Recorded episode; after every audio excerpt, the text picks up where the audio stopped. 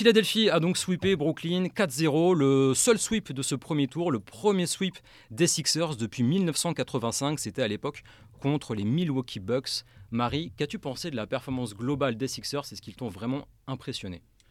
Non, ils ne m'ont pas vraiment impressionné. C'est très bien hein, ce qu'ils ont fait. Finalement, pour moi, ils ont fait ce que l'on attendait d'eux. Parce que je pense qu'ils ont quand même affronté une équipe des Nets très limitée, qui est très talentueuse, mais qui n'a pas les armes pour, euh, pour vraiment euh, les faire trembler. Euh, j'attendais plus de James Harden, bien sûr. On peut dire que Tyrese Maxi, je pense, c'est une vraie satisfaction pour eux. Et la blessure de Joel Embiid va devenir un vrai problème pour eux si elle perdure et pour l'instant on n'a pas vraiment de nouvelles. Euh, j'attendais quand même peut-être des Sixers plus régnants, mais peut-être qu'on est trop exigeant aussi avec une équipe finalement euh, qui, a fait son travail et qui a fait exactement ce qu'on attendait d'elle. Oui, oui, enfin un sweep c'est jamais neutre, hein. il faut aller gagner deux fois à l'extérieur dans une ambiance de play-off et de premier tour, ou même pour une équipe comme Brooklyn que je vais qualifier d'équipe en stand-by, parce qu'il y a beaucoup de joueurs sur le même poste et ça va partir dans tous les sens euh, à l'intersaison. Euh, après, ils ont un vrai potentiel de talent et ils ont su, Jacques Vaughan a fait du bon boulot, alors oui, c'est ce qu'on attendait des Sixers. Mais non, c'est jamais neutre euh, quand on fait un sweep. Et Jacques Vaughan, au match 3, avait créé un vrai piège. Je me souviens, dans l'émission, on avait dit qu'il euh, fallait faire un match anormal. Ils l'ont fait. Et à la limite, euh, au niveau des règles du basket. il y a eu un énorme match de Claxton dont on ne sait pas trop ce qu'il vaut entre ce qu'il a montré là contre Joel Embiid et la réalité de sa saison. Miles Bridges, Michael Bridges, je la fais toujours celle-là, a confirmé, sauf au dernier match où il a pété en l'air parce que physiquement ils étaient à la rue. C'est une équipe en stand-by, diminuée à l'intérieur. Des joueurs comme Patty Mills, Steph Curry, Joe Harris, Finney Smith, Royce O'Neill, c'est tout sur le même poste. Parle même pas de Cam Johnson et Michael Bridges. Donc euh, voilà. Mais je trouve quand même que Bon, Maxi confirme, il y en a un qui a confirmé, et c'est un peu original, parce que c'est pas ça. Tasse de thé en playoff, c'est Tobias Harris. Tobias Harris ça a été bon.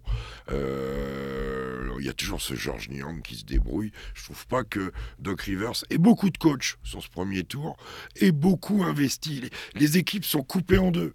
T'as plein de mecs à 42, 43 minutes. Euh, ils n'arrivent pas à trouver une mécanique. On n'a pas une machine qui passe sur la tête de tout le monde. Il y a un peu une angoisse du premier tour, non? Ah oui, oui, le quart de finale. bêtement, ça, on en revient. Alors même si c'est un huitième au total, mais par rapport à la conférence, c'est un quart de finale. Je suis désolé, le quart de finale, c'est toujours le tour du couillon. Hein. On va le voir ce soir avec Monaco. Euh, celui qui reste au quai, euh, il a l'air con de voir passer les trains, quoi. Donc c'est sur le pardon. C'est oui, il y a une angoisse du quart de finale des deux premiers matchs à la maison. Mm. Parce que t'en lâches un, regarde les Bucks, bah regarde les Grises, euh, regarde les Warriors, même c'est différent. En lâchant deux d'entrée, euh, t'as une pression terrible, terrible. Voilà. Alors, ce qui pourrait poser problème pour les Sixers, et Marie a commencé à en parler, c'est euh, Joel Embiid, l'inconnu Joel Embiid, euh, touché au genou droit. Euh, les Sixers communiquent pas vraiment, ce qui n'est pas forcément du coup une bonne, une bonne nouvelle. ça pourrait évidemment impacter toute la suite des playoffs. Sans Joel Embiid, cette équipe vaut beaucoup moins et pas beaucoup plus du coup qu'une demi-finale de conférence au mieux quoi. Bah, ce qui est sûr, c'est qu'elle n'aura pas toutes ses chances. On parle du futur MVP, sûrement de la saison régulière quand même. il communique un tout petit peu. La seule déclat qu'on a, c'est Doc Rivers qui a dit il sera peut-être pas de retour pour le début du deuxième tour. Ça déjà c'est une première information qui est en effet pas très rassurante pour eux euh, ni pour lui. On ne sait pas vraiment ce qu'il a. Il a été plutôt épargné euh, cette saison par, euh, par les blessures, contrairement aux saisons précédentes. Il y a eu un peu d'absence, mais il s'en est quand même bien sorti. Mais c'est vrai que sans James Harden, moi je vois pas les Sixers aller très loin.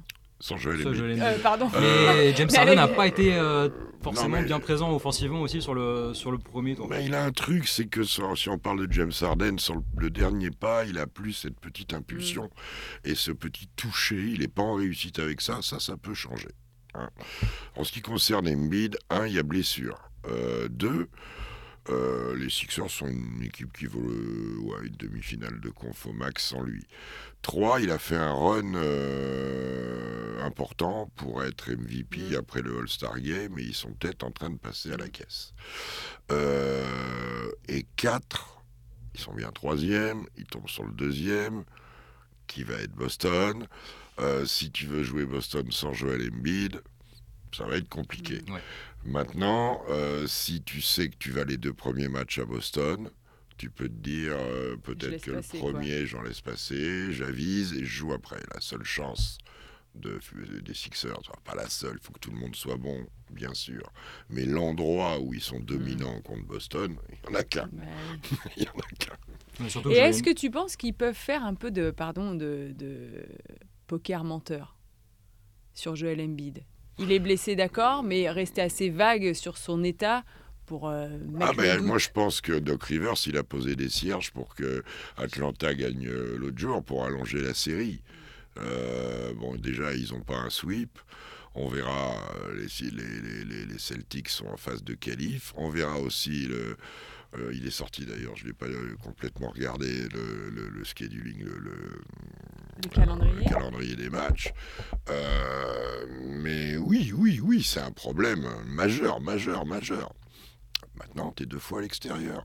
On a déjà vu pardon, des équipes de Desperado arriver à faire des coups, même en playoff. hein. Bah, regarde le m'expliquer. 8. Bah voilà.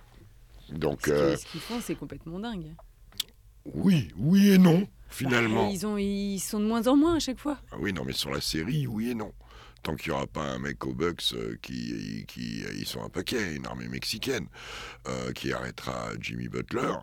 Euh, quand on voit comment s'est réduit la rotation, j'en prends pour exemple un joueur que j'aime bien, que je trouve assez brillant, qui est Javon Carter, qui joue pas là. Euh, c'est que tout le monde, oui, oui, tout le monde a les fesses serrées, Marie. si Alors, il y, en a un qui est.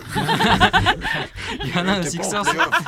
voilà, déjà. Mais il y en a un qui, lui, euh, avale la pression sans trop de problèmes. C'est Tyrese Maxi Mm. aux Sixers, qui pour sa troisième saison euh, est encore meilleur que sur les deux Il lui premières. plaît, il lui plaît. Ouais, il adore, plaît. elle adore, elle Ty- adore. Tyrese Maxi Non, mais je trouve ça. euh, on dit souvent, euh, les jeunes ont du mal à confirmer dans les moments importants. C'est pas facile. Il est quand même pas dans une équipe facile. Parce qu'il faut scoltiner quand même James Harden et Joel Embiid tout au long de la saison. J'ai l'impression qu'il vit sa petite vie dans son coin, qu'il prend sa chance. Là, il prend ses responsabilités. Il n'y a pas de Joel Embiid. euh, il fait le taf.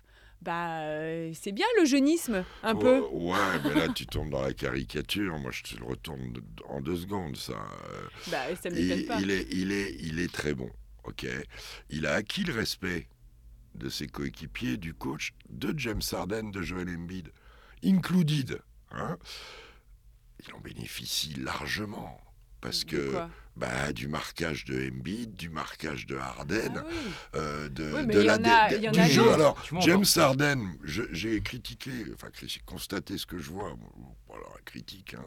je regarde et puis je me dis, tiens, euh, à l'inverse, il n'a pas le touché, mais je l'ai jamais trouvé autant meneur. Autant installer le jeu, contrôler le tempo, provoquer des fautes, lire le jeu, se servir des autres, décaler, jouer sur l'homme chaud. Euh, J'ai jamais trouvé James Harden, je vais employer un mot excessif, intelligent dans la gestion collective. Alors oui, le petit qu'on a plein les pattes, qui va à 3000 à l'heure. Non, mais tu le dis, tu es le premier à dire, il faut les mettre les paniers. Ah, Même s'il bénéficie du Bien marquage sûr, de Mais Embiid toi, et de tu James parles de Harden. jeunisme, c'est pas une Non, histoire. c'est j'exagère.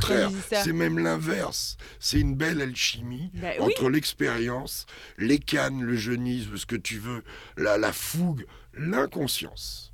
Non, mais il y en a y Parce qu'il fait. euh, L'autre jour, il met des shoots d'inconscient. Il y hein. en a un aux Oh, Sixers qui n'a bah pas toujours répondu aux attentes, c'est Tobias Harris, qui lui, euh, pour le coup, Ah, ça fait plusieurs saisons qu'il est là, il bénéficie des espaces, et euh, encore pire, et du coup, avec un très gros contrat, il n'a pas toujours répondu aux attentes pour les Sixers en, playoff depuis son arrivée. C'est vrai.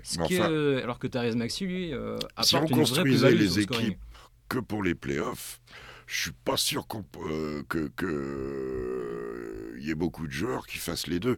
Jimmy Butler sur la saison régulière, tu le prends, c'est pas, euh, c'est vraiment pas. Jimmy Butler, c'est un cas à part pour le coup. Oui, mais c'est l'excessif. Mais il y en a des comme ça. Il y en a des mecs que tu retrouves. euh, Il y a Trey Young, hein, qui a systématiquement, une époque aussi. Voilà, non, il y en a, il y en a. Et c'est ce que doivent acquérir les jeunes joueurs. Et ce qui est en train d'acquérir très très vite, Tyrese Maxi. Pour y revenir. Voilà. Si je suis d'accord avec euh, ce mec, il éclate. euh, Il était attendu cette année. On, fait un début, on avait Ouais, fait un sujet en début de saison en disant c'est sa breaking out season, etc. Il l'assume, il le fait. Je dis pas qu'on le voit chez tous les joueurs. qui ont Non, trois non, ans, trois non, ans de NBA non, il a- derrière eux. Il a un développement magnifique, c'est Génération Quickly, là, il se ressemble un peu quelque part. Euh, voilà, ouais, ouais, c'est- vraiment. Alors lui, euh, euh, un- un- comment dire, dans un physique atypique en Mm. deuxième arrière, qu'il n'est pas grand, mais les cannes qu'il a, mon Dieu. Vous vous souvenez, le jour de sa draft, il avait pleuré quand les Sixers l'avaient l'avaient drafté. Enfin, c'est quand même quelqu'un, je trouve, d'assez attachant, qui en fait pas des tonnes, qui fait son travail euh, et qui, là, quand même, fait beaucoup de bien aux Sixers.